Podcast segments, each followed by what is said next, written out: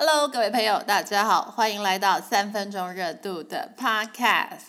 哎，恭喜你哦，来到借手机的第十二天了。那今天呢，我们要来写一个叫个人宣言。哎，这是什么东西呢？啊，我们在第五天的时候呢，已经请你探索过自己的目标了。那我们今天呢，其实是要再进一步的看看你所写出来的目标是不是与你相信的价值契合呢？这个问题就是你的价值观是什么？那你的价值观和你的目标契合吗？价值观就是当没有人看着你的时候，引导着你去做事和做决定的那个东西。那有的人的价值观是诚实啊，努力工作啊，还有家庭啊，信仰、自然，凡事要简单、环保。那只要你每天的生活呢，都可以实现你的价值观，那你每天就会觉得很有意义，你会很喜欢自己的每一天哦。反之，如果你对工作或是你的生活没有劲，有可能是你的工作没有办法满足你的价值观。比方说呢，公司里有很多无意义的规章，像我们申请文具啊，我只是拿支圆珠笔，我却要填三张单子。那下了班之后又不能回家休息或是陪家人，硬是要在办公室里装努力，或者说你的工作与你所相信的价值是无关的。比方说你是在银行上班，但是你的价值观是环保和资源回收。那这些都可能是你无法在每天的生活里实现你的价值观，所以你会觉得很无聊、没有劲的理由。那为什么知道你自己的价值观是什么？这是一件很重要的事呢？因为当你什么都没有的时候，第一，你不是富二代；第二，你没有经历或是没有学历；第三，你没有伙伴，没有人支持你或是了解你的时候，你只剩下这样东西了。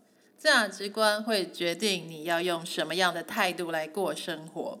不管你所处的环境如何，没有人能夺走你的价值观，也没有人能够改变它，除了你自己之外。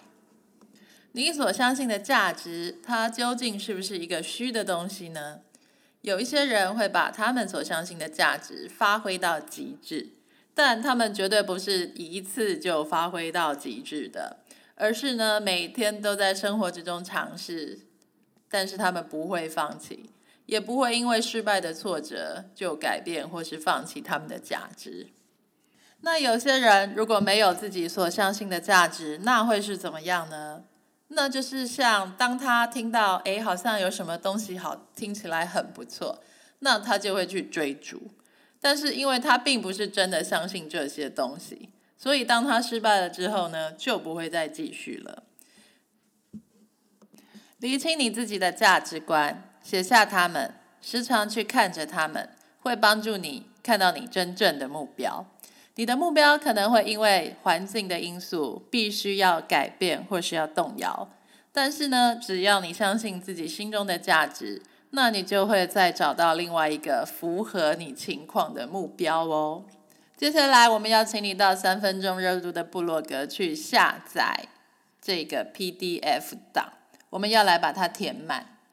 好，请看第一点是我爱什么什么什么，我爱什么什么，可以是我爱做某件事情，我爱某个人、某样东西都是可以的。当你在做这件事情的时候呢，你会觉得你就是你自己。那这样东西呢，也代表了你。举个例子来说呢，像我爱的东西就是音乐，还有写作。那我所做出来的东西就代表了我，而且过程呢也代表了我，因为每分每秒我都投入自己的心思在做这件事情。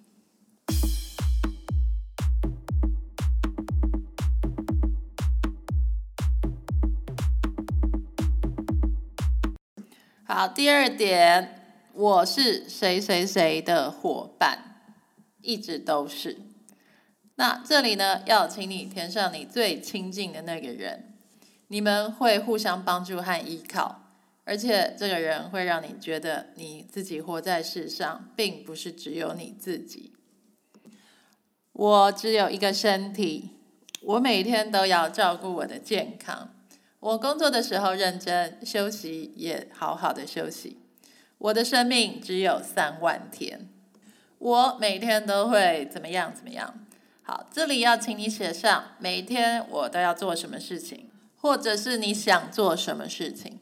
你怎么过每一天都会影响你对自己的看法。好，再来，我想要还是我不想要创造一项有益他人也能代表我自己的东西？因为人总是会有创造的需求。你可以创造一项艺术品、一幅画、一本书，你也可以创业，或是创造一个很好的环境给你的家人和你自己。你可以创造一项服务，一种感觉。给社区、给公益团体，或是给你周围的人，你所创造出来的东西都是要代表你自己的。就算你今天肉体已经不存在了，但你所创造的东西却还是能一直存在着。如果你想要，你就大力的把“不想要”这三个字彻底的划掉。记住你这种对自己宣誓的感觉吧。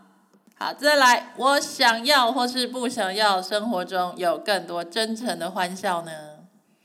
有些人他真的觉得没差。比方说，如果你从小生长的环境里，你的父母亲他们总是不快乐，有可能是由于生活的压力，或者是他们觉得自己拥有的不够多，他们心中没有感恩，那你很可能就会养成了不敢追求快乐的习惯心态。因为你如果快乐，就是背叛了你身边的人，请你要诚实的面对自己，回答这个问题吧。欢笑总是会让我觉得时间过得很快，也会让我忘记很多没有必要担忧的事情。与别人一起欢笑呢，会让你有跟他们连结的感觉，或者是呢，还会让你有被支持和认同的感觉。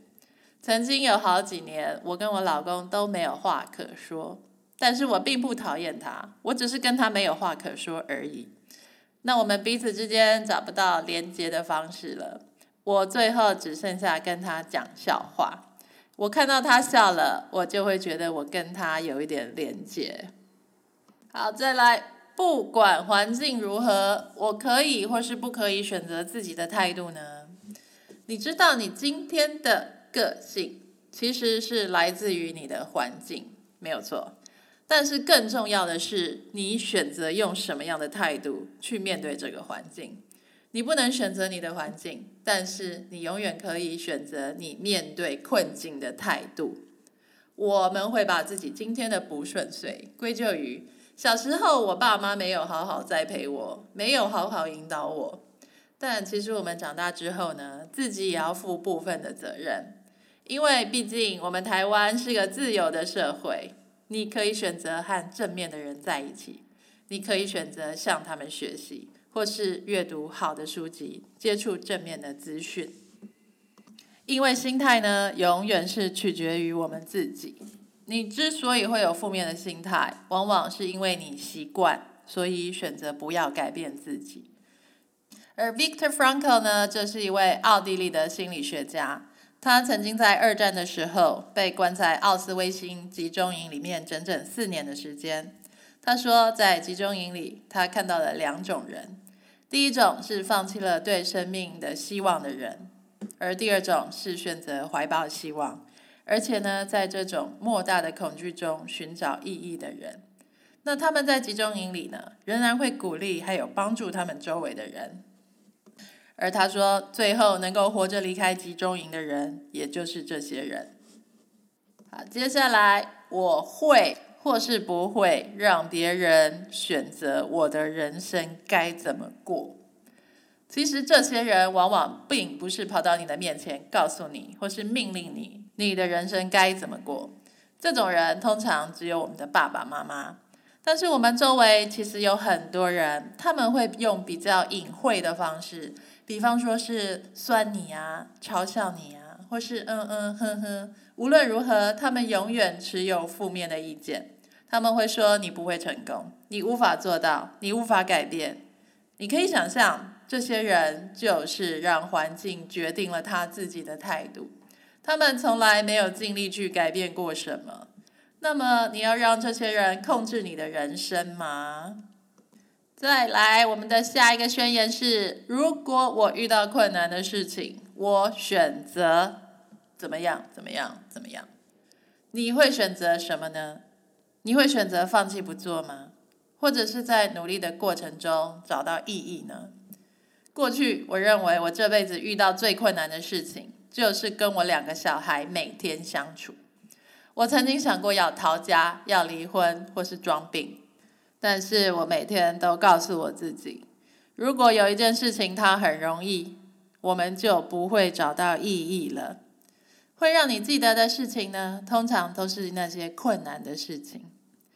现在我如果遇到小孩已经长大的妈妈们，他们看到我的小孩这么小，常常都会扒着我小孩不放。有时呢，我觉得我看到他们的眼睛还在闪着光呢，可能是眼泪吧。我想是因为他们想起了那段辛苦的时光吧。走过之后呢，你真的会觉得自己的人生有意义了。啊，我的下一个宣言是：我不会控制别人，我选择控制自己。好，控制别人呢，像是我们多多少少都会想从别人身上去得到一些好处，而不是靠我们自己去创造。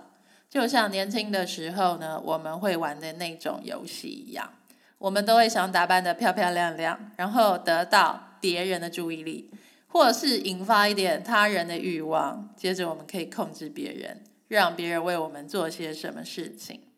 哎，不过一转眼呢，我才发现我自己已经老到不能再玩这个游戏了。